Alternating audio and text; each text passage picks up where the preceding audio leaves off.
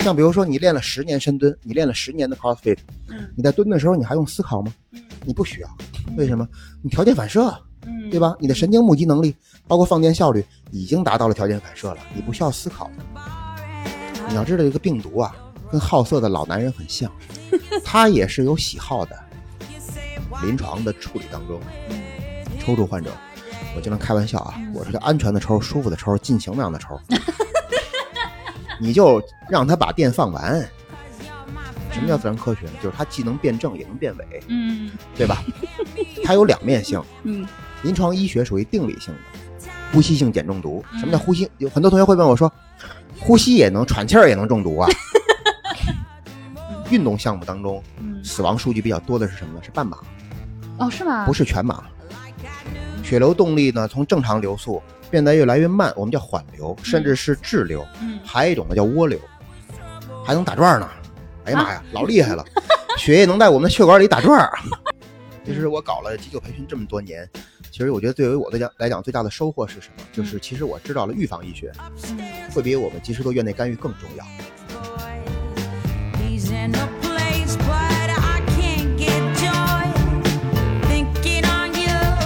的朋友们，这里是不好惹的娃娃脸 Gucci。在大材小用的播客系列里，我将和各个领域的高级运动玩家们畅聊运动这门自我对话的语言。我们拒绝按头安利，姿态轻松，直观有趣。大材只需小用，欢迎你来。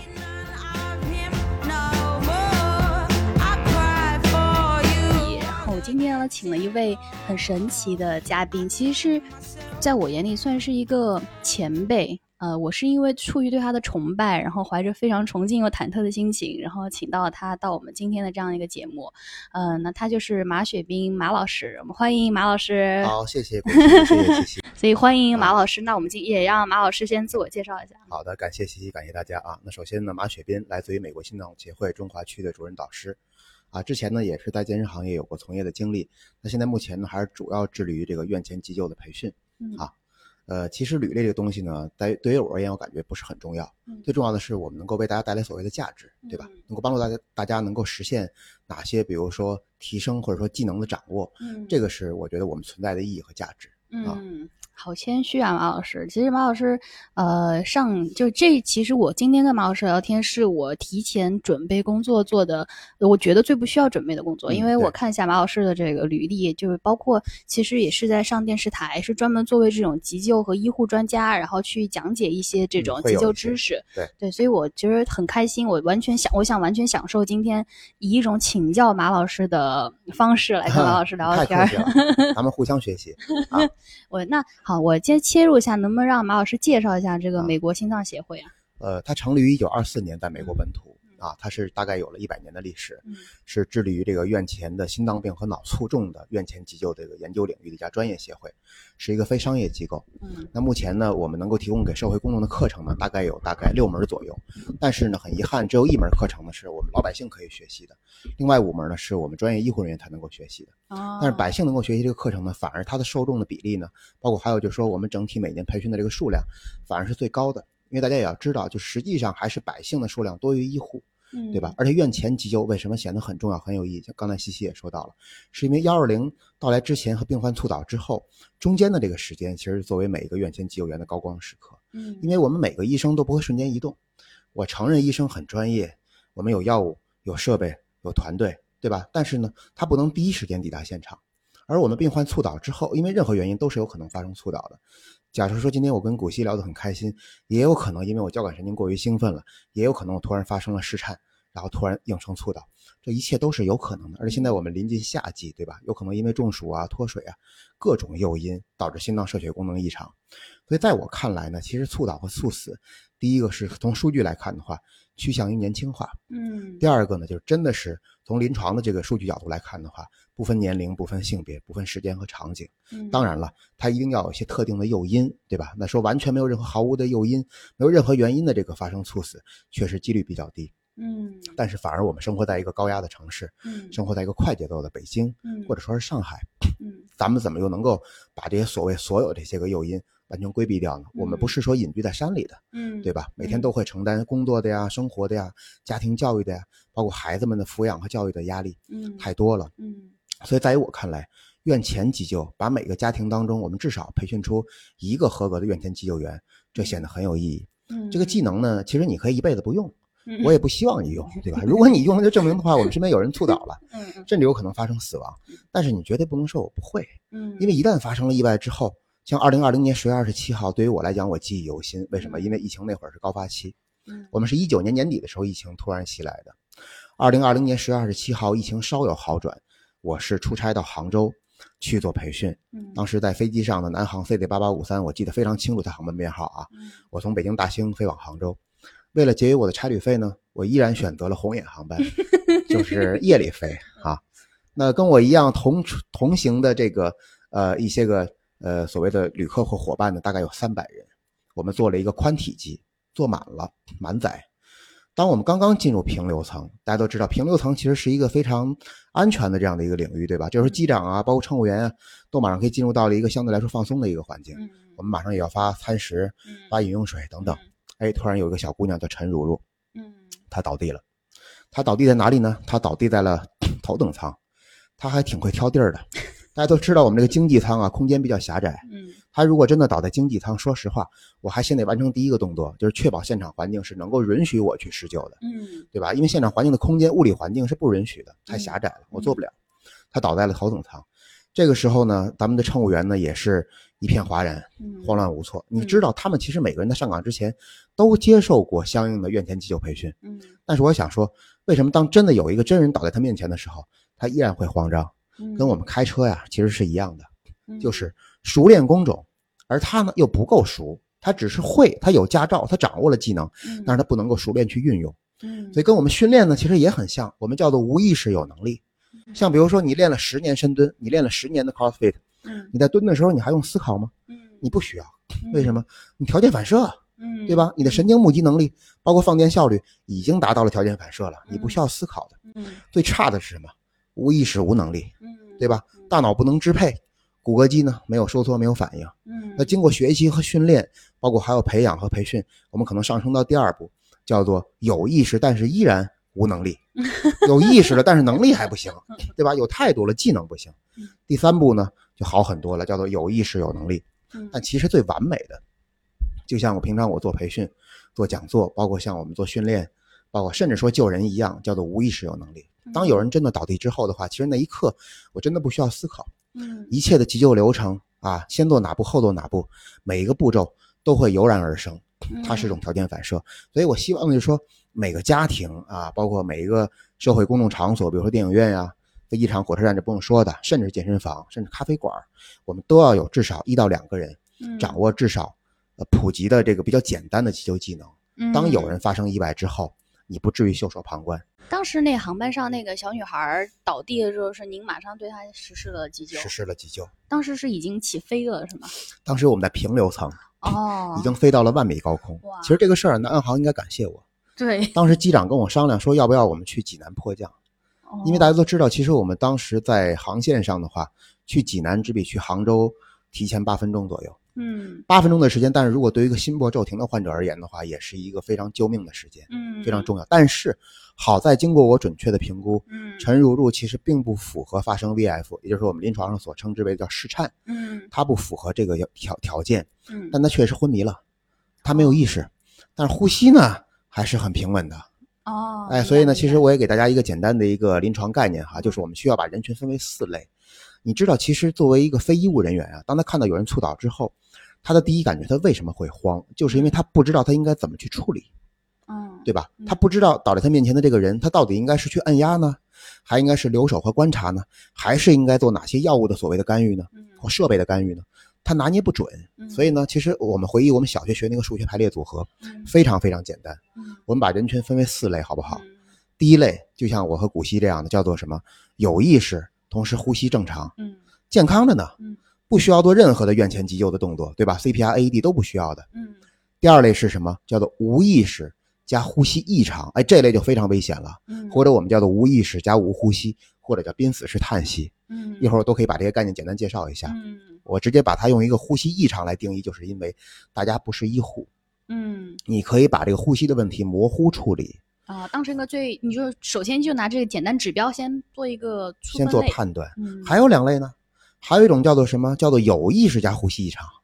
嗯比如说我发生了心脏病，发生了急性梗死，发生了 CAD 不稳定心绞痛，嗯，比如说我发生了脑中风卒中，不管嗯缺血型的还是出血型的，嗯，比如说我发生了抽搐，嗯比如说我发生了所谓的低血糖，嗯我意识还没丧失吧，甚至我很痛苦或者在挣扎，对吧？我甚至嗯想要求助，嗯但是我呼吸也异常了，嗯，我整个生命体征也不够平稳，那这个时候需要做 CPR 吗？其实也不需要，我们需要针对性干预。嗯还有一种叫什么呢？叫无意识加呼吸正常，就是你看意识没有昏迷了或者晕厥了，但是呼吸很平稳。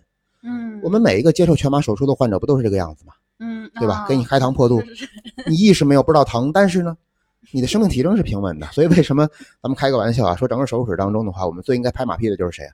就是麻醉师，嗯 对吧？他来控制你什么时候倒下，嗯来控制你什么时候苏醒，嗯对吧？哎，嗯它的功能非常的强大。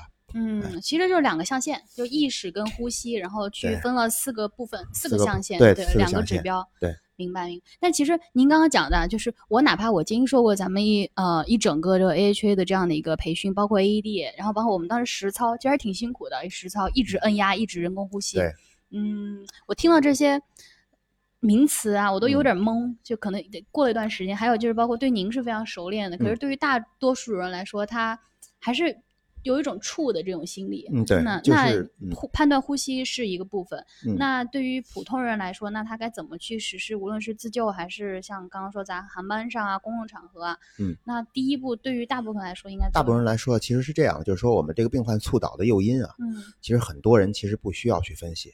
嗯，第一个，咱们先说数据啊，嗯就是百分之九十的成人猝死嗯都是因为叫做心源性的急症。什么叫嗯心源性呢？就是因为各种原因导致我们心脏射血功能异常，嗯，比如说发生了室颤嗯 （VF），嗯发生了无脉性的室速 （VT）。这个词儿听起来其实也不是一个专业词汇，嗯非常简单。嗯心脏是一个腔性结构，两房两室还不富裕呢，嗯不是大别墅，嗯就四个隔间儿，中间带个门儿，那个门儿就是瓣膜。嗯这个心房的血只能往心室流，嗯心室的血不能回流。嗯如果你瓣膜闭合不全，那这个时候不就会出现症状吗？嗯但它不是要命的。嗯比如说我们心脏还有墙，嗯，对吧？那是啥玩意儿？不就心肌吗？嗯比如说前两天我给那个小孩儿啊做一个发热科普，嗯我当时说了一个叫做嗜心性病毒。你要知道这个病毒啊，跟好色的老男人很像，他也是有喜好的。有些病毒呢喜欢侵害和侵侵染我们的上皮细胞，比如说 HPV 病毒，嗯这也是我们女性最需要去关注的一种病毒，嗯尤其十六和十八两种型号，嗯，它有可能会导致宫颈癌。嗯第二种，比如说是肺性病毒，嗯那我们最常见的就是新冠了，嗯，包括还有 SARS 常规性冠状病毒，嗯比如还有是神经性病毒，比如像我父亲都得过，嗯就是这个带状疱疹，我们俗哦称缠腰龙，它其实就是疱疹病毒。哦，还有一种呢，就是嗜心性病毒，就是它专门攻击你的心肌细胞的。嗯但这个里边其实很复杂，就只要你要记住一个逻辑，呃，能够攻击你的上皮细胞，能够攻击你的呼吸系统，能够攻击你肠道系统的所有病毒，基本上都会攻击我们的心肌细胞。啊，这么脆弱，对嗯。所以小孩儿他为什么特别容易诱发的，就是说病毒性的感冒，然后有可能因为高热引起高热惊厥，甚至有可能引起病毒性的心肌炎啊，嗯，因为他免疫能力比较差，他跟成人哦。完全不是一个 level，明白，对吧？嗯。所以你知道倒地的原因其实是非常复杂的，嗯，但能够真正说快速让我们送命的，嗯。就刚才我所讲的叫什么嗯。室颤，嗯心室发生颤抖，但是它还有可能恶化为一个最我不希望看到的结果，就是停搏，嗯，就是我们的心脏完全是静止了。连颤都不颤了，这也是我们有某些中国的菜鸟导演有可能拍错的一个主题，就是我们看到这样的场景，说在这个电视上有一个这个患者倒在病榻上，心电图从曲线变成直线，嗯不管是粗颤细颤，反正最后直了。嗯然后冲着两个医务工作者拿着我们的半自动除颤器、手动除颤器，棒给他来一下，是吧？啊除颤除颤，颤在中文的含义，小学生都知道是啥，是抖动，嗯是挛缩，嗯是抽搐嗯，对吧嗯？所以除颤器是用来除颤的，它是不能够去处理停泊的，这是这是不可能的。嗯所以他们都拍错了，哦哎，但是呢，停泊是很有可能发生的，嗯，但很遗憾，这也是除颤器不能够去除颤的条件。所以其实除颤是咱们说的 AED，就比如说现在公共场合大家都呼吁要更多的去装这个 AED 的。对这个呃停泊呢是基本上是你得上了救护车，得有医生护士专门其实，在临床停泊嗯的救助的一个策略，还是以 CPR，包括嗯还有药物复苏为主，直到患者恢复了可除颤条件。嗯这个话题可能说起来相对专业啊，嗯我可以给古希一个概念，嗯就像是我们做小学数学题，或者说我们在做训练的时候，教练给我们做评分是一个概念。嗯在急救领域，不管是院内还是院外嗯，我们有一个叫 CCF 评分。第一个 C 呢很简单，叫做 chest，嗯它的中文名称叫做胸部。嗯第二个 C 呢叫 compressions，嗯叫做按压。嗯第三个 F 呢叫做 fraction，嗯叫分数。它怎么算出来的呢？它是拿胸外按压的总体时长除以整体急救时长乘以百分之百。嗯在临床，这个数据要大于八十，也就是说，我整体的急救时长当中有百分之八十以上的时间应该是用来干嘛的？按胸是用来做按压的，对，嗯或者叫按胸的。嗯不管是院内还是在我们临床院内、院外啊，呃在我们临床院内还是在院外都一样。哦所以说，为什么按压永远要比 give breath 就是通气要哦更重要？哪怕说你不吹气了，你就一直摁，那行不行？我告诉你可以。哦，说我手手边没 AED，我没法除颤，我不电了，行不行？可以，你就按压。嗯，那啊那这一点上，电视剧大部分还是拍的对的啊，就是只要开始急救，一直使劲儿在那摁。对，但是高质量的按压，社会公众其实掌握不了。说实话，对，这个我的感触也很深。我当时去接受这个培训，我的所有急救知识全部来自于电视剧。对然后我去参加这个培训，我才发现你摁哪儿，手法在哪儿，包括其实它其实很累的，你得摁两个人要轮流来。当然当然，其实在发达国家早就已经开始使用这个按压机了，哦，就是机械按压。但说实话，就是说机械按压也不能完全取代人工按压，嗯，因为它需要把机械按压调节到合理的模式，包括还要给它把在患者身上做一个适配，嗯，这都需要一些铺垫的时间。所以如果不是院内专业人士的话，我们也不建议用。嗯一般就是人工按压比较快。嗯。哎，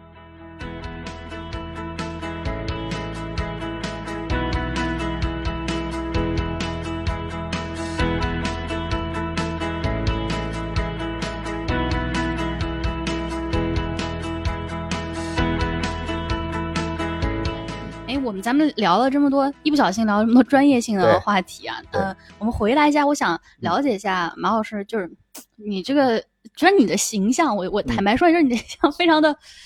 练得非常的好，然后啊但是你一开口又是一个医疗老专家的这种经验跟口吻，就是非常笃定，但是经验很丰富。但你一看又是一个精壮小伙的感觉，所以我很好奇你啊你怎么跟 AHA 就是美国心脏协会结缘，然后怎么一步步成为了主任导师，然后现在要全国各地去做培训，来去宣传，还有去让更多人了解这个历程是怎么样？第一个，我觉得可能来自于来源于我的性格吧，嗯就这个天蝎座啊，属于是有强迫症，对吧？自我虐待。其实说实话啊，就是本身我的本科专业其实不是临床哦啊，但其实为什么斜杠了呢？对吧？包括包括我当时从事健身行业也是斜杠。嗯其实一开始我在北京青鸟健身工作，哦那个时候呢，会有很多的这个专业私人教练吧，在嗯我那个年代啊，嗯是不支持销售顾问嗯去学习或者涉猎这个专业领域的。嗯我是青鸟健身可能比较特立独行的一个角色，就是健体顾问，就是既涉及到私教的专业领域讲解，同时也嗯涉及到会员卡的推广和销售。嗯呃，我也是连续青鸟健身全国销售冠军三年，哇然后后来的话呢，也是在青鸟健身还没离职的时候，也是从事一些管理的工作和培训的工作。嗯我是希望其实人生不设限嘛，嗯，因为认知是没有边界的。嗯呃，后来从事 AHA 这个工作呢，是因为本身咱们搞健身的人、搞健康的人啊，跟临床其实本身就是有交集的。嗯对吧嗯啊，一个是预防医学，对吧？一个嗯是干预医学，是因为两个原因。第一个，本身我自己能活这么大不容易。我在我在六岁七岁的时候呢，也是因为发生了高热代查嗯，在我们临床呢叫做 fever annual，嗯呃，第一个呢叫 fever check，fever 就是发烧的意思，check 就是检查嘛。嗯大家都知道，其实我们小孩发生发烧的原因啊，大概是有四个领域或者叫四个维度，百分之五十原因是因为病毒、细菌或寄生虫的感染，嗯呃，百分之二十左右是因为我们有肿瘤或者血液方面的疾病。嗯百分之二十有可能是有免疫缺陷类疾病，这个是比较常见的，因为小孩嗯免疫力比较差。嗯还有百分之十呢，属于是不明原因，所以有可能会哦从 fever check 恶化为叫 fever annual，就是发热代查，就是连续哦如果你两到三周的持续发热，体表温度的话，或者说我们腋下温度高于三十七点三度，尤其夜温高于三十七点三度就是低热了嘛，超过三十八点一就属于中热了，超过三十九就高热了。我那会儿是连续中高热，连续一个月在儿童医院住了一个月，每天都是药物和物理降温，查不出来，你知道吧？就查不出来原因。嗯，那个年代我也能理解，医疗手段还不是很发达。那个年哪一年的啊？哎呀，这要暴露年龄了。一九九几一九九几。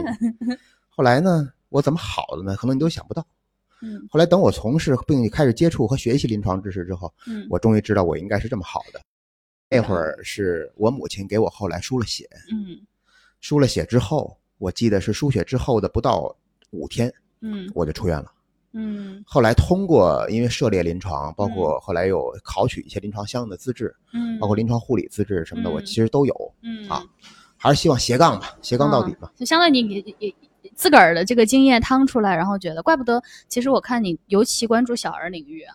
对，因为我后来非常清楚为什么是我母亲给我输了血之后我才好的，嗯因为你要知道，在我们小的时候，我们身体当中有一种免疫球蛋白叫 IgA。IgA，嗯。其实 Ig 呢就是免疫球蛋白，它有几个型号，有什么嗯。A 呀、M 啊、G 呀、D 呀，很多，知道吧？嗯。这个 IgA 呀，我们叫做黏膜防御细胞，嗯，就是它免疫细胞里最重要的一种，它是用嗯来抵御黏膜受到细菌侵袭感染的一个嗯。防御细胞。嗯。它在子宫当中，就是我们小的时候在新生儿在子宫里的时候啊，这个 IgA 是不能通过我们妈妈的胎盘的屏障的，就它不能通过母体传递给我。嗯，也就是说，古希和我，其实在我们刚刚降生到这个美丽世界的时候，我们体内的 IgA 血清当中的 IgA 基本都是零，咱俩都一样。嗯当我们开始吃母乳，通过通过母乳当中的 IgA 叫分泌性 IgA，嗯我们开始去吸取妈妈给我们的免疫球蛋白，嗯，我们才血清当中会合成才有，但是水平很低，明白明白，基本到了十二岁才能达到跟成人基本一致的水平。所以那个时候我就知道我为什么我发烧嘛，我就是因为免疫球蛋白水平差吗，免疫力差嘛。你那时候就知道了。我们那会儿不知道，后来才知道。后来我妈给我输了血之后的话，包括通过一些药物的调理，比如说胸腺五肽啊，嗯我现在二十一世纪我们可能用一些更好的药，像像这个匹多莫德呀、嗯转移因子啊，用这些药，慢慢就好了。嗯，但实际那会儿为什么高热代查？其实简单来说，就是因为体内受到了病毒、细菌嗯或者寄生虫的侵蚀和感染，哦，跟这次新冠一样，新冠也一样侵蚀你的上呼吸道、肺部啊，一样的。哎，嗯，哎，那您现在开始斜杠，然后因为这些问嗯题，而且考临床资质啊什么的，嗯，说实话还是挺不容易的。嗯那后边是怎么以这样一路趟过来跟 HA 有结缘，HA 的结缘其实是我要感谢我的启蒙老师，就是北京市协和医院急诊科副主任刘继海教授。嗯刘继海教授呢，这是我的一个朋友。嗯啊，刘继海教授儿子呢，也是我一朋友，啊，一家都是我朋友。嗯刘继海教授呢，那会儿 HA 刚刚进入中国的时候啊，嗯他知道我从事健身领域，嗯他跟我商量说，能不能把这个事情在健身教练当中啊做一个推广。哦，本身呢，因为当时我培训教练了，已经开始，嗯我说这个事儿真的非常好，嗯我说完全可以。嗯后来我就邀请刘教授呢，带着协和医院咱们医护团队，嗯针对我们当时所有俱乐部的教练呢，做了一个还是免费的培训嗯啊，所有的费用都是协和医院来 cover 的，嗯哎，嗯挺占便宜的。嗯那很多年以前了，都嗯快十年了。嗯后来从那一天开始，我就觉得，哎，这个事情其实每个人都必须要掌握，嗯，所以我就毛遂自荐嘛，因为我人性格就这样。嗯像当时我在青鸟的时候，我斜杠，我必须要去涉猎私教的专业领域，对吧？嗯你不同意，我也得涉猎。嗯我当时跟刘呃刘教授说，刘教授这么着，我说咱们有没有导师培训？我说我毛毛遂自荐，我当导师，嗯正好有协和医院正好有这个导师培训，那是第一批嘛。嗯后来我就成为导师了，就这么简单。但是想要成为主任导师呢，这一路确实不容易，嗯因为主任导师呢必须是医护，嗯对吧？专业医护啊，呃，我成为主任导师呢，第一个呢是我脸皮厚嗯，呃，我不断的去给 AHA 官方，包括我们中国区总部的 ITC 的协调员，就是那个国际培训中心的协调员发邮件，嗯我还是毛遂自荐，嗯我说我觉得我自己的知识储备，对吧？然后我自己的整个的演讲能力、培训能力绝对没问题，包括态度。嗯我说我希望我能够成为主任导师，但是确实从 AHA 全球的要求和规定上来看，你不满足这个条件。嗯后来呢，经不住你软磨硬泡，是吧？他们也觉得在中国区呢，确确实实需要一些个有时间、有能力、有态度的人在院外大力去推广这个事儿。嗯我就成为了中国区、中华区、大陆地区第一批主任导师候选人，但那会儿还不是啊，嗯是候选人，一共八个人，我哪是其中一个。我没记错的话，应该是二零一六，嗯应该是六年前啊，二零一六。后来那会儿呢，参加了主任导师培训，但是你还不是呢，嗯还得考呢，嗯，对吧？顺利通过了，非常荣考这么大关 非常非常荣幸的就是说，我是第一个，而且只有我一个人通过了。哦考理论是吗？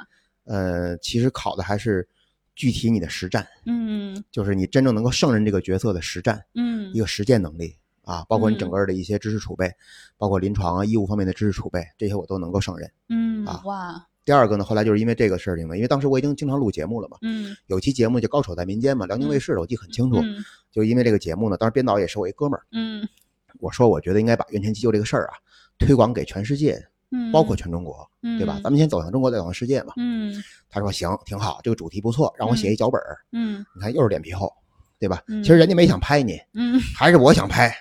我我说我出脚本儿，嗯我写脚本儿，你觉得不错，咱就拍。嗯后来我写了个脚本儿，他觉得不错，嗯，后来就拍了。拍了之后呢，当时我记得那期是有三个嘉宾，因为他每期啊都是三个嘉宾的话呢要角逐的，嗯高手在民间嘛。嗯有一个嘉宾呢是表演民间的杂技，嗯，有一个嘉宾呢是收藏家，收藏那个火车，我记可清楚，也北京人。嗯当时我还是那期节目的这冠军呢，哇 就是这个啊。当时其他节目也录过不少，嗯什么我是超人啊，啊，包括还有什么高呃难过女人关，反正一大堆我也记不清了，难过女人关啊过了吗？最后过了。其实我我个人觉得，其实录这些节目对于我们而言的话，不像是我的朋友经常调侃我说，嗯你这辈子成为不了刘德华。嗯我当然知道我成为不了刘德华，我也出不了名儿，嗯但我只是觉得，其实这些事情呢，是在给你的履历和经验，包括整个你在未来培训的这个舞台上的一种演讲能力，嗯去做一个加分，是的是的对吧？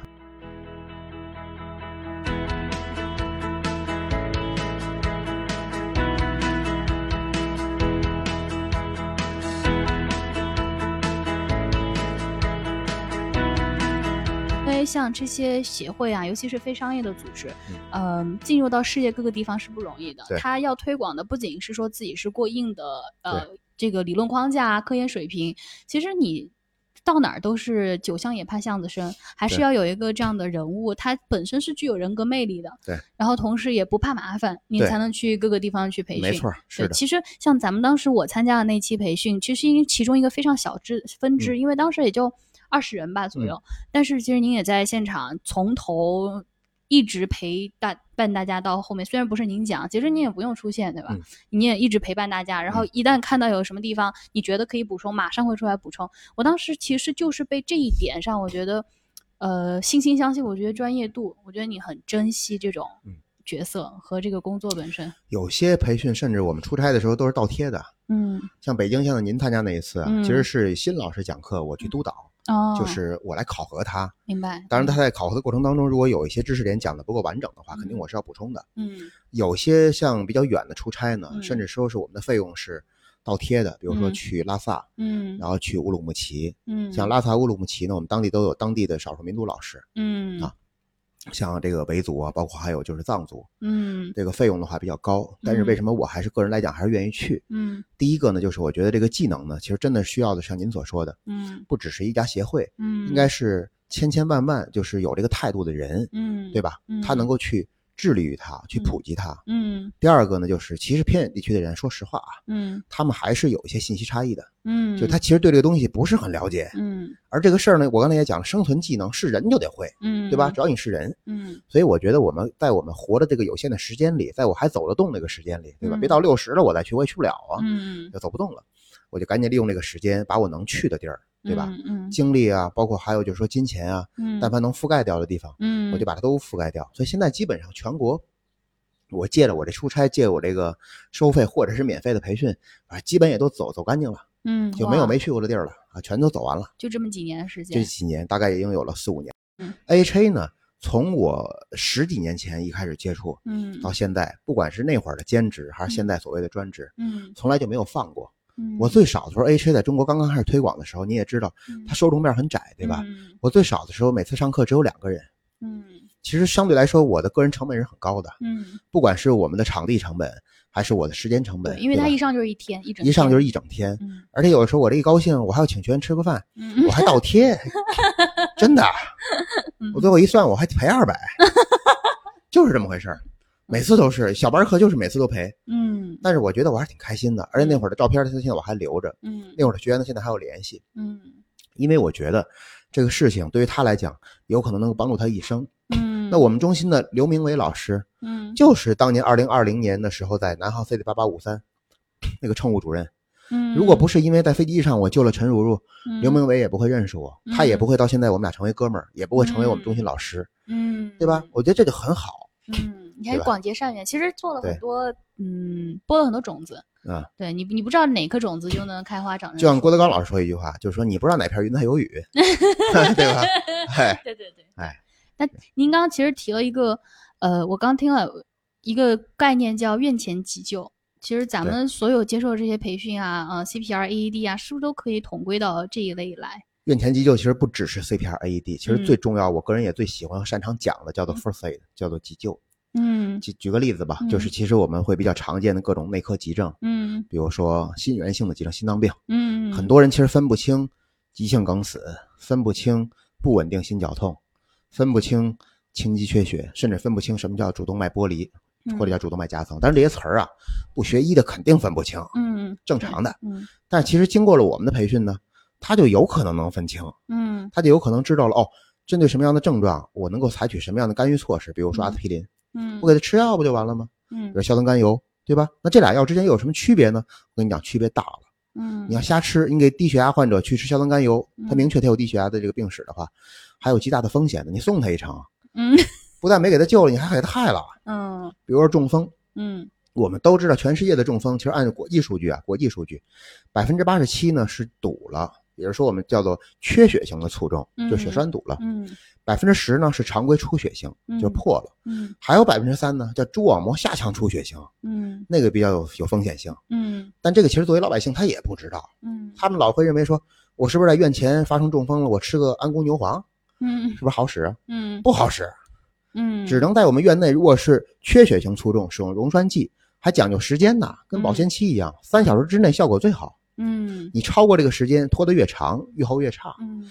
这些知识点呀、其实被提炼出来之后啊，嗯。很简单，就现现在我们流行的短视频，对吧？你看着貌似碎片化，但是这个碎片化的知识点，一瞬间就能救救你的命，嗯，关键时刻还关键时刻就能救你的命。嗯。你不需要像医生一样去了解它背后的病理或者说是药物逻辑，嗯。你不需要掌握，但你至少掌握了它发生这个症状，我能判断，我能识别，同时我知道用什么样的干预措施，嗯足够了，你就能救人。所以为什么很多同学问我说，老师，我一天学这课，九个小时、十个小时或八个小时我就学会了。嗯你跟我说六十多种急症，因为每次我都说我教你六十多种急症，嗯他们说有这么多，我说真有这么多。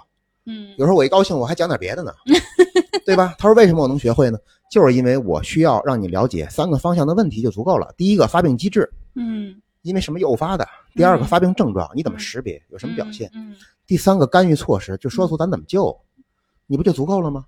诶这个嗯讲述方式啊，让我一下想到，就是最有用的学习方式其实是有框架，提纲挈领之后，然后再往这个枝干上面去填充它的血肉。对对这这种方教学方式其实是最有效、最高效的。对嗯，他就一下能掌握。对，那那其实您刚刚提到了啊，就是其实大家也许刷刷短视频啊，看看这些碎片的东西，学到的东西也许也有用，这就问题就来，当他没有建立一个大框架的时候，咱们说那他可能就应急或者可能关键时刻发挥作用。那大家但是他没有甄别能力啊，就是上网一搜各种碎片信息，没错这怎么办？大家没错，没办法去，因为网络给我们的信息啊，不能说要对和错，嗯完全是零星碎片式的。嗯，而且留言的人呢，很多可能是自媒体的一些个博主。嗯如果是医护博主呢，还但凡好点儿。嗯，关键有很多是非医护博主，嗯对吧？博眼球博主，没错，博眼球博主啊。所以这个时候，其实大家有可能会被误导。我说实话，嗯，嗯是，先说协会啊，嗯就是 AHA 最大的特点是什么呢？是临床研究机构，嗯我们是在医院里做培训的。嗯协和医院、儿童医院、阜外医院都我们的培训点儿，嗯是院内做培训。因为刚才我介绍了，我们有六门课呢，嗯我们有大部分课是针对大夫、针对护士的，嗯，不是针对百姓的。嗯百姓只能学一门课，嗯所以第一个职业背书或者专业背书它没问题。嗯第二个呢，就是从导师他授课的一个模式，我们是用视频教学。嗯很多同学会说我们像 DJ 嗯嗯放录像的，嗯嗯，其实也没说错，嗯，因为只有用视频教学才能做到全球统一。啊视频是经过了临床数据的验证，嗯在美国设计好之后发行到全世界的。嗯当然了，我自己讲科普课，或者说我讲视频教学的延展点，那代表我自己的知识储备。嗯但是像古希作为一个初级老师，就算你不延展，你按照视频里边一二三四五讲，你也讲不错呀，嗯对吧？嗯，所以这个我觉得标准化的输出嗯对于学生来讲哈嗯是最重要的，是标准化输出。嗯，因为临床医学呢，跟咱们所谓的自然科学啊嗯有一些小小的区别。什么叫自然科学呢？就是它既能辩证也能辩伪，嗯对吧？它有两面性。嗯临床医学属于定理性的，嗯也就是说，目前假设还没有更多的临床证据或临床数据把它推翻之前，我该怎么做就得怎么做。我有临床执行手册，嗯对吧？甚至有的小护士，包括像我们，比如说半路出家，但是现在我已经有资质了呀。但如果我在临床实操经验少的话，怎么办？我翻书不就完了吗？嗯我现翻书，现给我们的患者去进行有效干预，这没错儿，嗯，我可以翻书，嗯因为它是有依据的。嗯，哎，明白。所以就从网上找肯定不靠谱。啊嗯，那也也就只能像咱们刚刚说的应应急，或者稍微有一些知识点，说不定能用着。那但是你要真正去学习它，变得让自己有具备这种生存技能，还是要去相信权威。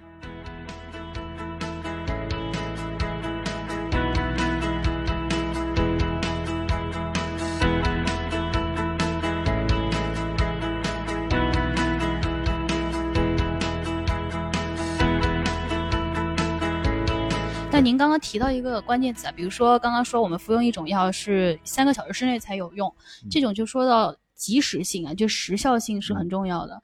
呃，这里不得不提，就是咱们刚刚有聊到，比如说上海这次的疫情，其实出了很多 次生危害对，是这样，这次生危害呢，其实是大跌眼镜。说实话啊，嗯，就是医疗资源不管是挤兑，还是因为各种疫情的原因导致封锁，嗯，反正让我们达到一个结果，就是说无法及时就医，嗯对吧？没法及时用药，嗯及时进行医疗干预，嗯最终有可能是因为一个小的问题恶化为了一个大问题，最后导致死亡。嗯咱们这次对我震撼最深刻的就是那起老人因为发生哮喘合并并发症死亡的案例。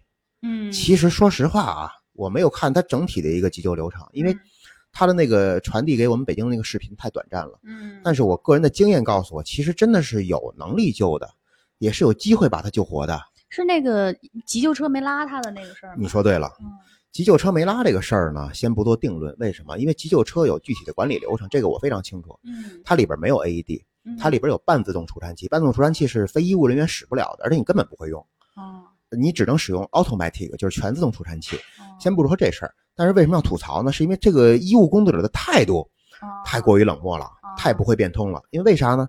他当时拉的那个患者呀，本身不是危重症患者，嗯人家患者自己都有主诉，说你先去看那个老头儿，嗯我没事儿。嗯你想啊，他自己都说话了，对对吧也就是符合刚才我们所说的整个人群分类，叫做有意识加呼吸正常。嗯他不是危重症，他没问太大问题。嗯那这个时候，你是不是应该作为一个医务工作者，医者仁心？最简单的判断就是，除了制度和框架之外，我还应该去履行我作为一个医生最基本的职责，就是救死扶伤啊。嗯态度问题才是决定我们全国人民去吐槽他的一个主要指因，嗯不是所谓的技能和设备问题。嗯但是我想说，当时假设如果在我们的家里有几种常备药，最常见的第一种啊，嗯我们叫贝塔二受体激动剂。那这个词儿可能大家听起来陌生，不叫人话，嗯很简单，就是我们肾上腺素的一个受体激动剂，它是一个促进剂，嗯叫硫酸沙丁胺醇。嗯商品名称呢叫万托林。嗯简单来说，达到一个什么作用呢？就是解经平喘，把我们紧张的支气管儿从挛缩变为舒张，哦，这一下气儿不就通了吗？哦，基本上都能有效的、快速的去干预急性的临床的支气管哮喘。嗯它是个处方药，特别便宜，二十六块八一支。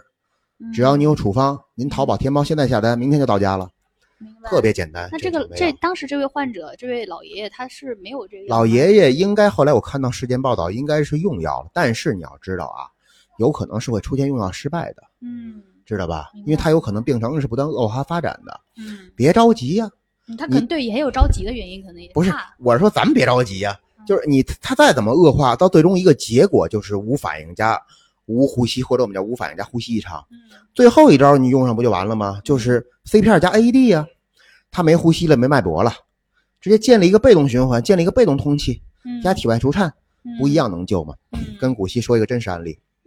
昨天我刚上完了一期一期我们的进阶课程，嗯我的一个学生是谁呢？很有名的，嗯他是一个青少年儿童教育的专家，薛教授，七四年生人。嗯昨天我发了个朋友圈，嗯我说恭喜薛教薛教授今年三岁了。嗯，啊，我我的很多看到了，看到了哈。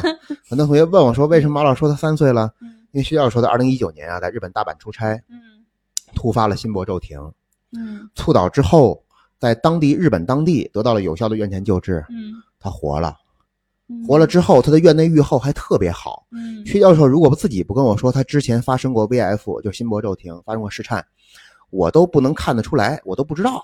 嗯它预后特别好。嗯什么叫预后呢？就是我们发生病症之后，在院内和院外的康复，嗯这个时间叫预后。干预是吧干预嗯它整体在日本，因为在日本发生这个问题能够得到有效的救治，其实我很理解，因为日本的 AD 的普及率全球第一，嗯第二日久的院前饥饿的普及率，我估计全球至少排前三，嗯，而且他们的整个的救人意识特别强，因为不是说去表扬日本啊，因为我们跟日本之间的历史问题，我永远不会忘的。日本确实在很多方面做的发达国家方面比我们做的好。嗯。他说日本，因为当时薛教授说在日本当地没有社保，嗯。人家根本没考虑这个问题，先救了再说，嗯，根本不考虑你有没有当地社保的问题，先救你，生命至上，生命至上。嗯。二一个，他在 ICU 里躺了五天，嗯。而且是低温 ICU，嗯。价格的话非常高，嗯。根本日本当地的医院、大阪的医院完全不考虑，就是先以救死扶伤为第一要务。嗯所以我想说，从这个社会案例我们来分析，嗯很公平、很公正，对吧嗯？不考虑历史，嗯上海要反省。嗯你作为一个我国的同胞，你看到你的同胞倒地了，快死了，你是一个什么态度？首先，嗯，对吧？能不能救，我们先不说，嗯有可能他出现死亡。你要知道，在我们院内啊，高级生命知识的建立之下，平均国际数据心搏骤停抢救几率是百分之二十四。所以说，他现在如果说救不活，我作为我来讲，作为一个准专业人士，嗯我绝对不会吐槽医生，嗯，因为我知道他一定尽力了嗯，因为平均救治几率就是百分之二十四，嗯。心搏骤停，嗯。各种原因导致骤停，不是百分之九十，你想多了，嗯。二十四就非常好了。你知道纽约在一九八几年的时候才百分之五，哦现在才百分之二十左右，院前急救啊，不是说院的院前啊。嗯。老百姓很多人认为说医患纠纷这个确实我要说不是我们医生不尽力，因为确实会有很多客观问题，嗯。心肌大面积坏死，嗯。神经细胞大面积坏死，我抢不了这个时间，它肯定就会出现很严重的后果，对不对？但上海就不是，嗯。明明你现在作为幺二零急救车医生，你急救是什么意思呀？你不是院内门诊，不是院内急诊，你是中间中间环节嗯。抢救的这个中间重要角色，你的态度太冷漠了，嗯。你还把车窗摇上了，嗯这个小细节让我非常非常气愤被。新闻也报了出来，对吧对，全国都很愤怒。所以后来我跟我的学生说了一句什么话呢？就是其实我说，不管是对于我有恩情的刘继海教授，因为他真的是非常棒的医生，嗯医德医术，呃，对于我而言，因为我们很嗯熟悉了嘛，嗯经常一块吃饭，我很了解他，嗯他肯定没问题。嗯但是呢，不管是他也好，还是任何一个医生也好，就是我们都指望不上。嗯，为什？么？他不会瞬间移动。嗯刘教授很专业，但是我爸发生心肌梗死的时候，刘教授不能第一时间飞过来呀，嗯所以只能靠谁？靠自己。嗯院前急救是每个人都得掌握的，因为医生不来的时候，幺二零没到的时候，嗯你手足无措的时候，你不能眼睁睁看着他死啊！嗯这个时候你不做点啥吗？那形成一个强烈对比的案例，就是我们在不远的前几个月，嗯在我没记错，应该是福建，嗯就是南方地区啊，嗯有一个小孩啊，因为发热、高热啊，发生了惊厥，惊厥就是我们俗称的抽搐、嗯翻眼、肌肉强直抽动嗯、牙关紧闭。当时有一个社会案例呢，引起我们所有人的这个重视。嗯这个案例呢很正能量，嗯，虽然他的技能呢真的是有问题的，嗯但是态度呢我们给点个赞，嗯技能捏把汗啊，嗯是个警是个警察。嗯这个标题呢叫做啥呢？后来给他做了篇推文，标题叫做说“孩子，你咬我的手吧”。就是这个警察叔叔啊，担心小孩在发生高热惊厥的时候啊，紧闭牙关、抽搐，把自己的舌头咬伤。嗯，他把他的手指呢放到了小孩的嘴里，哦让他咬自己的手，确实咬破了给他。哦对这个事儿呢，我到现在呢依然给警察叔叔点个赞嗯啊，真的非常非常棒。嗯，但是这个嗯手法 确实有问题，因为大家知道，其实抽搐患者我们是不需要在嘴里放任何东西的，嗯对吧？包括像尖锐物品就绝对不能放，嗯软了其实你也不用放，嗯你担心它咬伤，嗯就算咬破加压止血就可以了。嗯但如果你放了东西误吞到呼吸道，有可能引起严重后果，比如说窒息啊。啊尖锐物品如果咬碎了呢，划破它的气管或食管呢，发生内出血，嗯更是严重后果。所以在临床的处理当中，嗯抽搐患者，我经常开玩笑啊，嗯我说叫安全的抽，舒服的抽，尽情那样的抽，你就让他把电放完，你不需要去干预，嗯尽情让他抽。我自己最有经验了，我儿童医院高热待查一个月，我光我自己抽抽多少回，我是最有发言权的，抽搐的感觉我都能给你形容出来，我动不动就抽。那其实还啊是说白了，就是大家对于这个病症不同的急救会出现这些不清楚，对对对没有意识。但是警察叔叔态度很好啊，嗯嗯他真的是有个正能量的态度，嗯，为民服务，对吧？嗯救孩子，对吧？嗯牺牲自己，所以技术是怎么样再说，对。态度最重要。啊，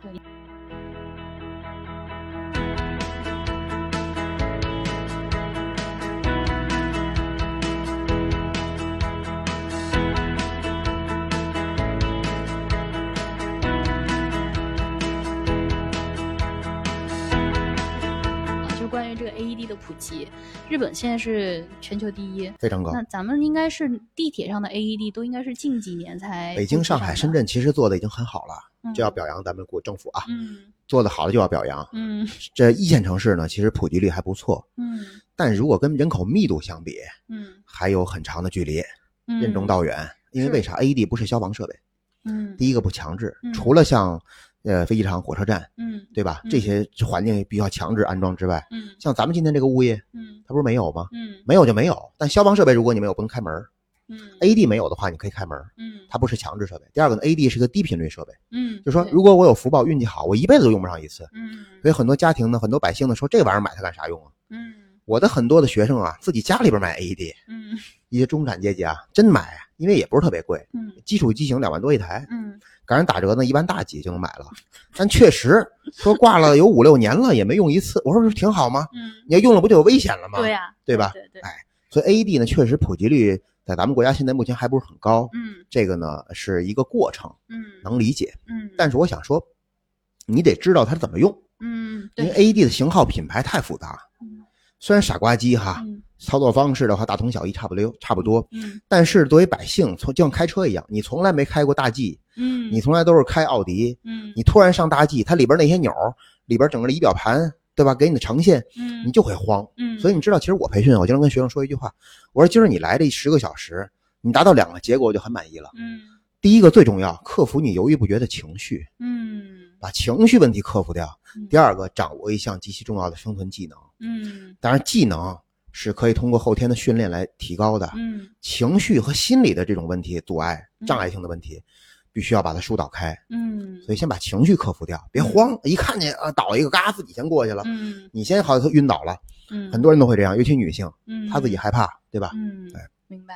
哎，那您接下来呃，关于无论是 AHA 这边的作为这样主任导师的工作安排是怎么样，还有您自己是给自己怎么样的一个规划？我其实是这样，为什么大家说这个我到现在我还保持着这个身材是吧？对，很真的真 真真 你说这个北京都封了这么长时间了，你还能这样？你寻到底思着呢。你偷偷去哪儿练去了你？这事儿我不能透露，但是我想说，我依然保持训练，而且我保持训练的时间有多长呢？我保持训练时间大概有二零零五年到现在多久了？十七年，十七哇，我已经练了十七年了。大家也会吐槽说，十七年练成这样了就嗯练的不怎么样。这是很怎么样了？哎因为呃，因为我我也是有健身基础的，我看人，比如说他的训练目标啊，他练怎么着，您您是肌肉的肌肥大也练。肌肉力量肯定这些都是练的，就是各种维度都有，而且这个臂围，这呃对，因为臂围很少，就是除非你是做健美健体方面的，能把这种臂围打到这样四十以，上的反正不多，我对我能到四十二差不多，区别啊，对这个，是因为第一个我职业形象我得有，嗯。第二个呢就是我觉得我斜杠跨过这么多的行业哈，嗯。就是去审视，最后我现在致力于 AHA 从事这个院前急救普及，我觉得对于我来讲是有帮助的。嗯，为什么呢？你想啊，我有二十年左右的健身经历，嗯。我非常清楚的知道有哪些健身教练，他们再去给我们的学员做所谓训练处方的时候，嗯。有些处方受限于他的知识储备和经验，嗯。有可能是错的。嗯，我给你举个例子，说我们这个低碳和零碳饮食，嗯。说快速减脂这事儿哈，嗯这事儿不能说错，嗯但是有待考量。为什么？嗯，不同的个体、不同的机体、年龄啊、性别啊、基础疾病的携带啊，嗯你完全这个训练处方不能够千篇一律。嗯我给你举个例子，低血糖能不能要病嗯要命？中国啊是一个磨练意志的国家，嗯我们很多的军队群体跟健身群体啊，普遍嗯都是意志为先，意志为先。对，说发生低血糖还叫病啊？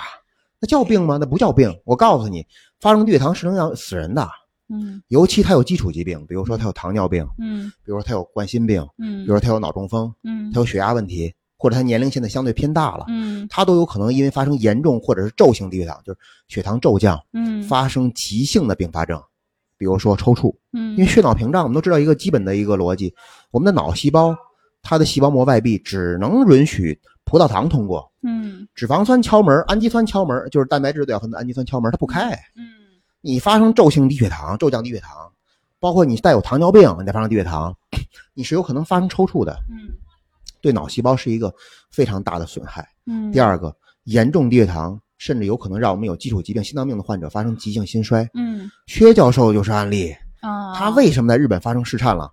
他有糖尿病，哦又常年保持空腹跑马拉松。我说你这不是自个儿作吗？哦空腹跑二十一公里的半马。我说打今儿开始你别这么干，哦，明白。你这就是在自个儿作自个儿，嗯，不能这么干。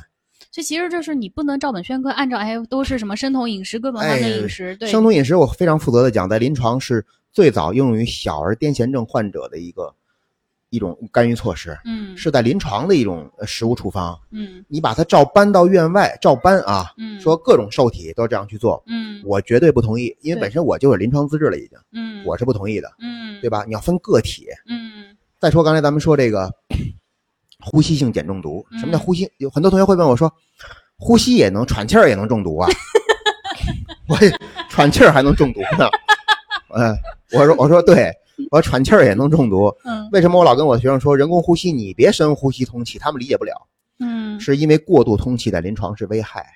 我们在临床呢是有一个机器叫做 CO2 CO2 就是二氧化碳啊，嗯二氧化碳分压监护器，就我嗯能通过患者所呼出来的二氧化碳分压，判断是过度通气还是通气不足。嗯院外训练为什么说跟这事儿有联系？嗯说今儿我跟古希聊太开心了，甚至有可能我呼吸频率有可能加快，嗯教人家兴奋嘛，教人家兴奋嘛。嗯然后第二个呢，就是我可能会过量的把二氧化碳排出，嗯，这个时候有可能一瞬间导致我血浆当中的二氧化碳分压下降，嗯就有可能发生呼吸性碱中毒。因为我们都知道，二氧化碳 CO2 是酸性的嘛，溶水就碳酸嘛，嗯它是多了不行，少了也不行。嗯太少，二氧化碳分压下降，就有可能会导致呼吸性碱中毒。明白这。在临床也是症状，虽然不要命啊，但也是症状。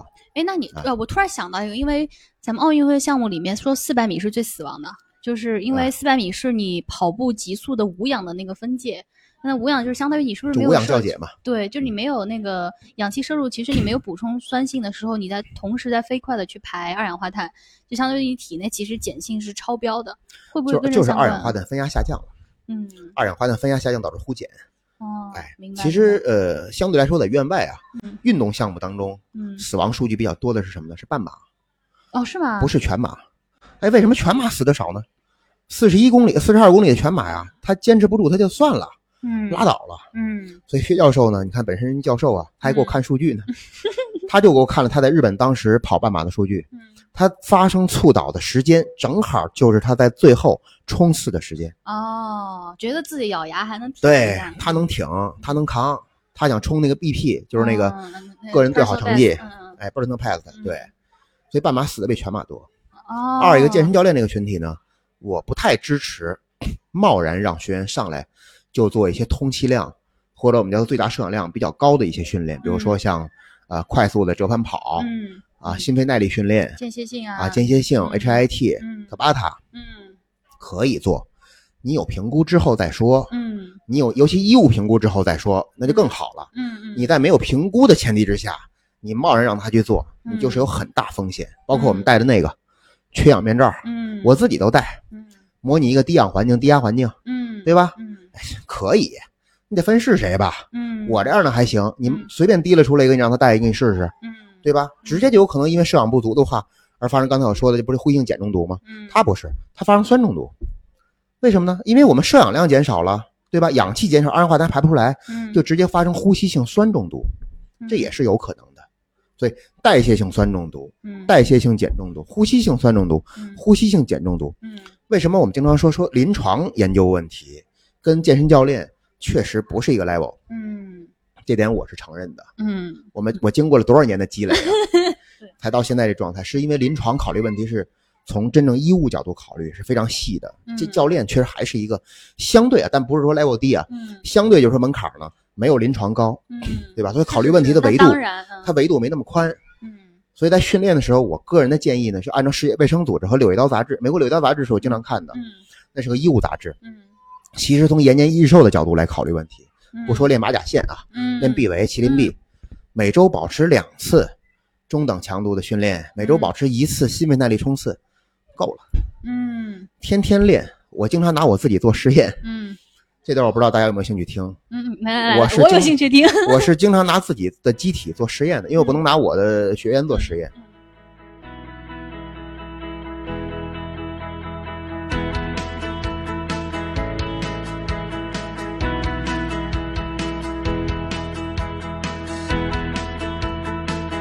我在疫情爆发的初期呢，因为那时候大家都知道健身房不关门嘛，我们自己有工作室，嗯我呢有钥匙，嗯，我 我 对吧？有什么都不不如我有钥匙。那把前面那秘密给兜露出来了。我去训练，每天可以保持几个小时呢？我自己其实是故意的，我就过号，嗯我可以保持三到四个小时的训练，就是力量加有氧，三到四小时。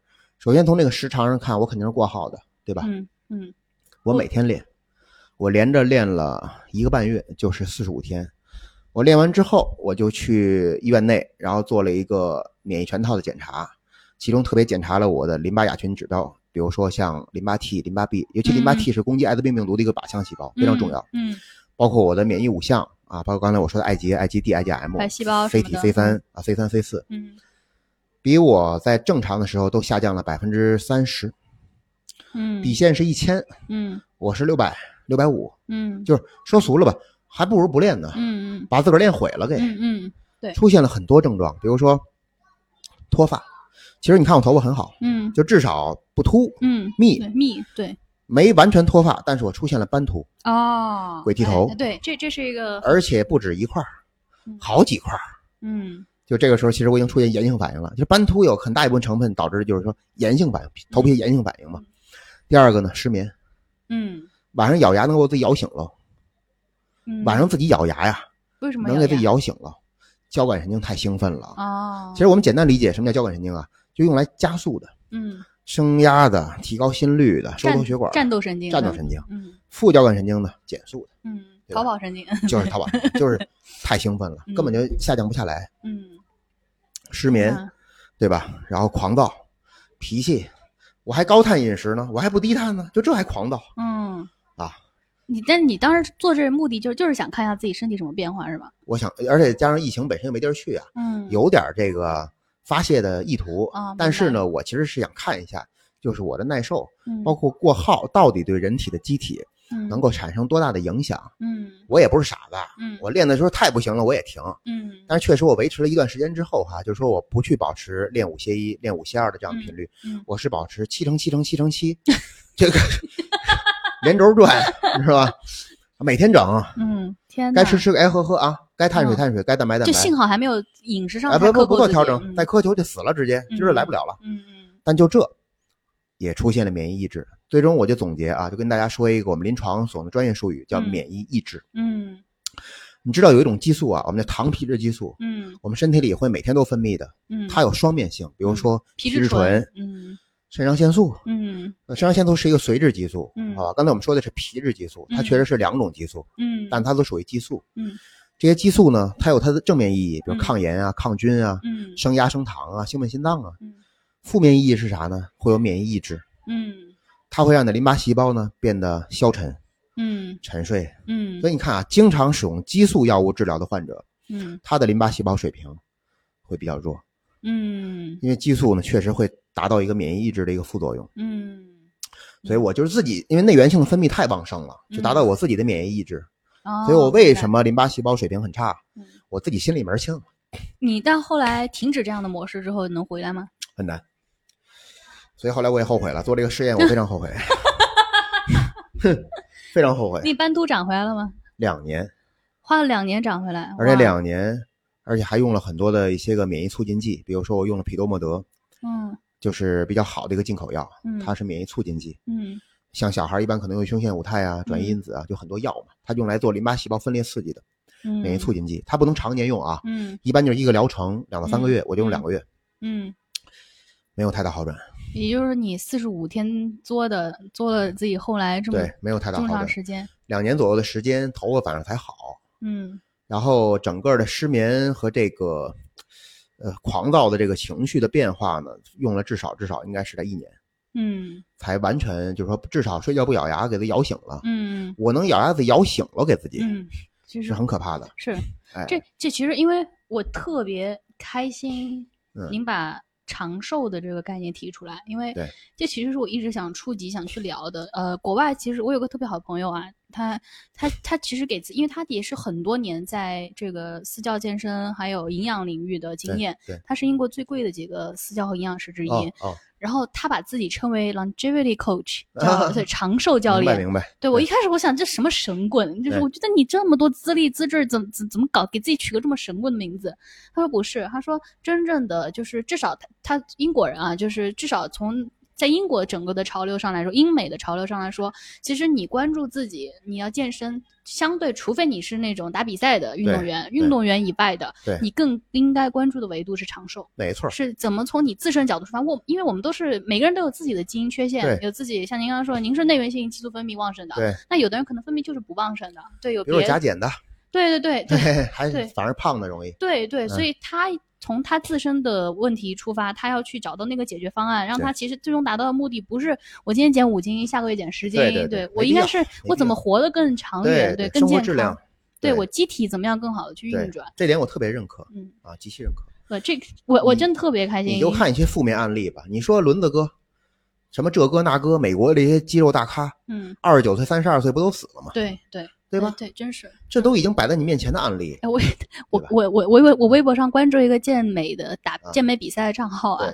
一段时间他都变成了那个专发讣告的那个，因为他每天都在发著名什么什么运动员，然后猝死，然后心脏病，然后什么什么什么，就是其实都是心源性猝死，嗯我都不用看尸检，嗯百分之九十九。当然我这不能太武断啊，嗯，但是应该是心源性猝死，心脏的负荷太大了，应该是打激素而，且他们用药物，类固醇是吧？对，没错，用类固醇，类的药物对心脏的负荷太大，嗯，所以会导致射血功能异常，最后发生嗯。猝死。他们不是有基础疾病，说冠心病啊什么这病那病的，嗯。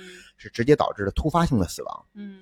所以这个呢，其实我也要呃，不能说警告吧，嗯。就是说提醒我们的健身爱好者，嗯。就其实我们每年要去必须花钱做的一些常规体检项目，嗯，不是您抽个血做个常规血检就行了的事儿，嗯。对吧？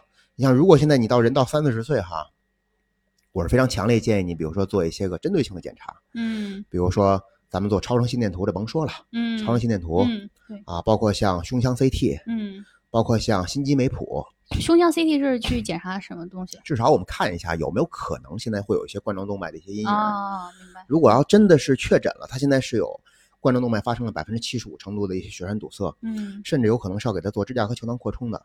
百分之嗯七十五以下的堵塞呢，一般我们都建议用药物干预，就阿司匹林啊，嗯就抗凝剂的话呢，哦，抗板剂，不能叫嗯抗凝剂，抗板剂啊，嗯这样的话可以避免血栓恶化。嗯，但如果超过七十五的堵塞，都是要使用一些个其他的方式来干预了，球囊啊、嗯支架扩充。如果你到嗯百分之九十五、百分之百堵塞，你直接你就直接有可能发生急性梗死了，就过去了。像刚刚咱们说的百分之九十以下，体感上会有感知吗？还是只百分之七十五就已经感感到了感觉非常强烈了，哦，因为你会达到低级别的症状，叫心肌缺血。哦哦，呃，临床的话呢，它达到第二级别叫 CAD，叫不稳定性心绞痛。就这个时候有可能就是不定时的，就像是我们经常会说说大家牙髓炎，嗯，叫做牙痛不能定位，嗯，对吧？说上下的话呢，还老跑，一会儿上边疼，一会儿下边疼。嗯心脏其实心脏是喇叭，肝脏是哑巴。嗯，啥意思？就是肝脏如果有不舒服吧，往往不到大面积肝肝细胞坏死啊，你还不知道。哦，你要心脏可不是，心脏但凡有点头疼脑热的，你马上能够有主诉，明白，你能够有感觉。明白，所以如果说你现在已经发生了一些典型的什么症状，比如说我有胸前大汗、嗯胸痛，嗯比如说牙，经常会有我牙齿检查牙医了，我没事儿，但是我经常不明原因的牙疼。嗯第二个，我下颌疼、肩胛肩区疼、手臂疼、脖子疼，嗯，然后突然会有气促、压榨感、胀满感，恭喜你，你这都是心脏病症状。哦，尤其女性的发病的这个症状的表现，叫做我们叫不稳定型的，或者叫做非典型症状，会高于男性。就刚才我说什么牙疼啊、手疼啊、嗯脖子疼啊、后背疼啊，嗯跟心脏好像看起来无关，嗯甚至烧心、胃痛、恶心，嗯代偿到了我们消化系统。嗯女性发生这些不典型症状的几率比男性还要高。嗯，哎，这说这个，我其实回想起来，我当时在考教练的时候，嗯。其中有一个部分非常详细的讲了怎么样去，至少以自己作为教练这种非专非医学专业的嗯。方式去，第一要去跟他的这种医疗要去看他的医疗过往史，第二是要看他的 CAD 的这个危险因素，对，就然后我们要背好多指标啊，我当时觉得我天呐，要去背什么低那个什么高密度高密度脂蛋白胆固对还有低密度醇，对，然后啊。还要背各种还什么那个都说实话，level one 属于 level one。但是我对于我当时还是脑子笨的是啊，是更跟动作相关的对来说，我一看到这些医疗性的东西，我还是觉得哇，这个看来真的你要去成为一个教练，你要让他从事这个东西，前置工作是需要非常充分的，准备的。细致了。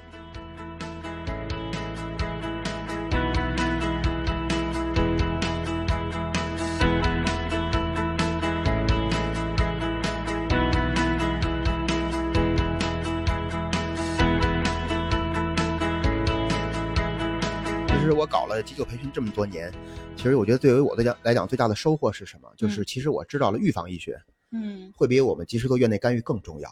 嗯，这可能也是临床医生可能暂时比我们还要稍微差点、逊色点的地方。嗯因为毕竟我斜杠嘛，嗯，我要把训练跟临床结合在一起。嗯什么叫预防医学呢？就是其实你知道血栓的形成，咱们就聚焦一个问题啊，说嗯血栓的形成，嗯不管脑梗、心梗，嗯都是因为血栓。嗯那血栓到底哪儿来的呢？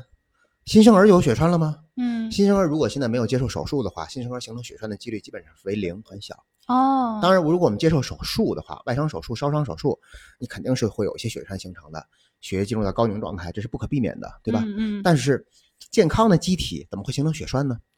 这个时候我们就要去探讨了。嗯成年之后，主要致因就俩，嗯，第一个血管内皮不够平滑健康，也就是说说俗了，你血管里边那层膜破了。嗯啊，很多人又会问我了，说，哎，血管里边还能破呢？这玩意儿还能受伤呢？咋破的？嗯血压问题。高血压病史的人特别容易中风，为什么呀？呀你每天血管壁内皮都受到你血压的冲击，它就会产生破裂。这个时候血小板是一个应激细胞，它就会飘过去往那儿粘，哦，它应激反应啊，粘的越来越多，它不就形成血栓了，对吧？哇，血糖问题、血脂问题、血压问题都会导致我们的血管壁的内皮不够平滑健康，这就是形成血栓的一个最主要之一。而且血小板是形成血栓的一个主要构成。嗯。说周状物质当中会有很多像你刚才所说低密度脂蛋白胆固醇，嗯。哎，是是有有，但我跟你讲啊，小角色，嗯。大角色是谁？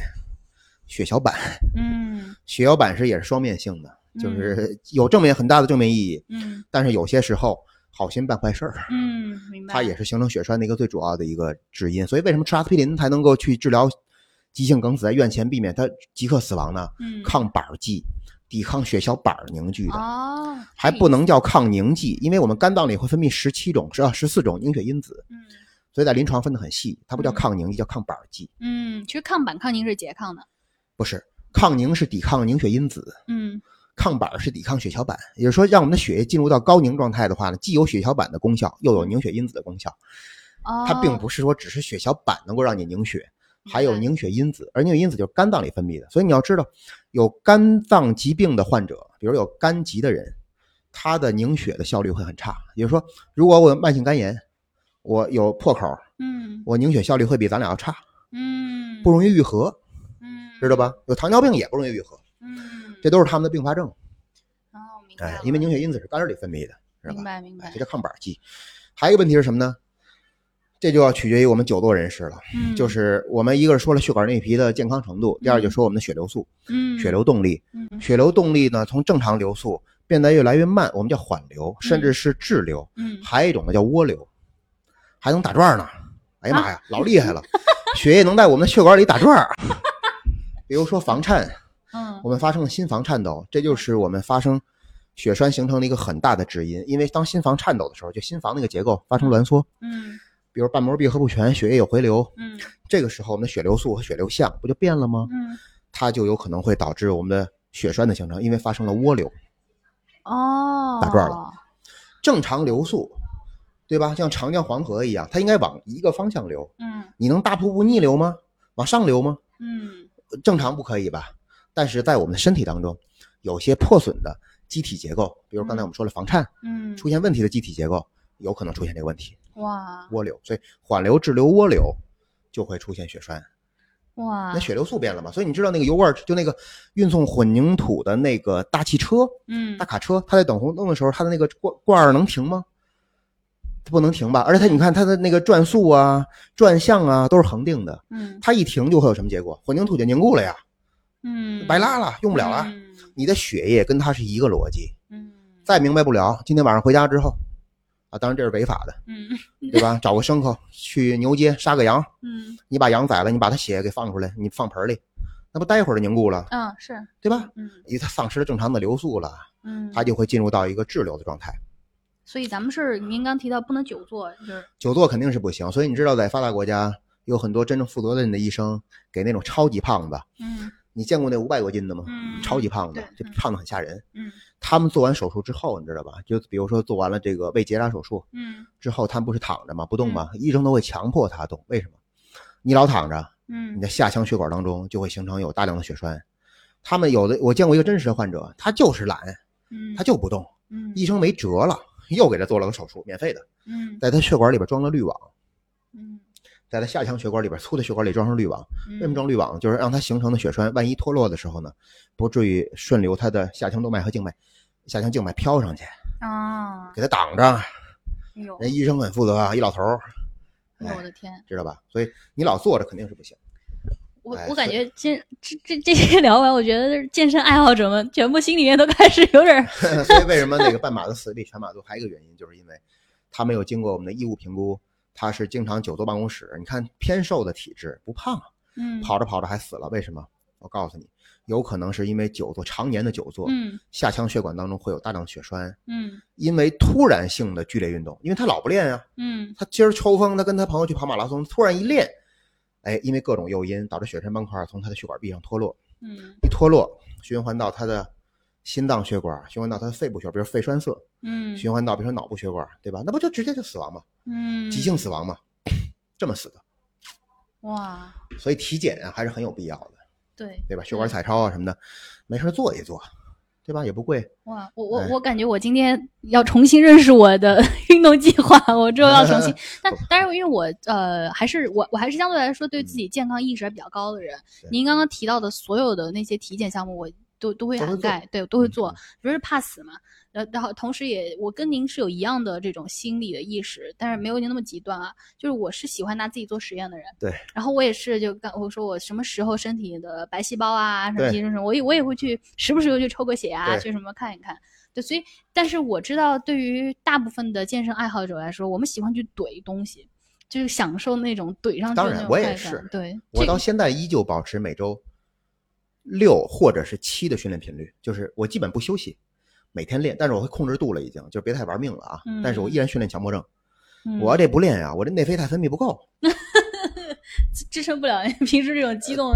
对，其实内啡肽就是非肽类物质，就是跟罂粟碱一样，嗯驱痛的、嗯，镇静的、嗯开心的，嗯是吧？对，我我特别希望就我们这个话题往后走，其实你刚刚抛出来了很多话题，比如说像长寿啊，比如说像我们平时的一些用药啊、家庭常备啊，还有其实是很很能够去展开的，还有。呃，我们刚刚也讲到上海的这些情况，其实有好多新闻的社会的事件，对，都打了所有人一个措手不及，然后我们才发现，原来面对这样的急性的事情，我们毫无还手之力。对，那应该怎么办？我觉得今天我真的还学到了蛮多，但更多还是我刚刚听你总结了一下，就是我们去上这样的一个课程，其实还是要让你心里不慌乱，对然后再学到一个应急的生存的技巧。这个我是内心里面，我希望更多的人真的是可以去了解、关注一下这样一个院前急救的领域，呃，至少保护自己嘛，从这样给自己提供多一层安全感。嗯所以我从内心里希望能够有更多人接受像马老师这样的感召培训，哎或者说了解到这样一个领域，然后呢保护好自己。对，所以今天今天特别开心，就哎，是。马老师过，来，对嗯啊，我我真的学习到了很多，所以我也期待我们后面的更多节目呢邀请对对吧？聊得更多。哎其他 主题的对一些个，而且我真的是打包票啊！我们面前没有任何的稿子，没有任何的提纲，什么都没有，就完全是马老师现场想说什么发挥说什么。太厉害了。好，谢谢谢谢马老师，那咱们录到这儿哈。好，那我们下期再见。嗯。upstairs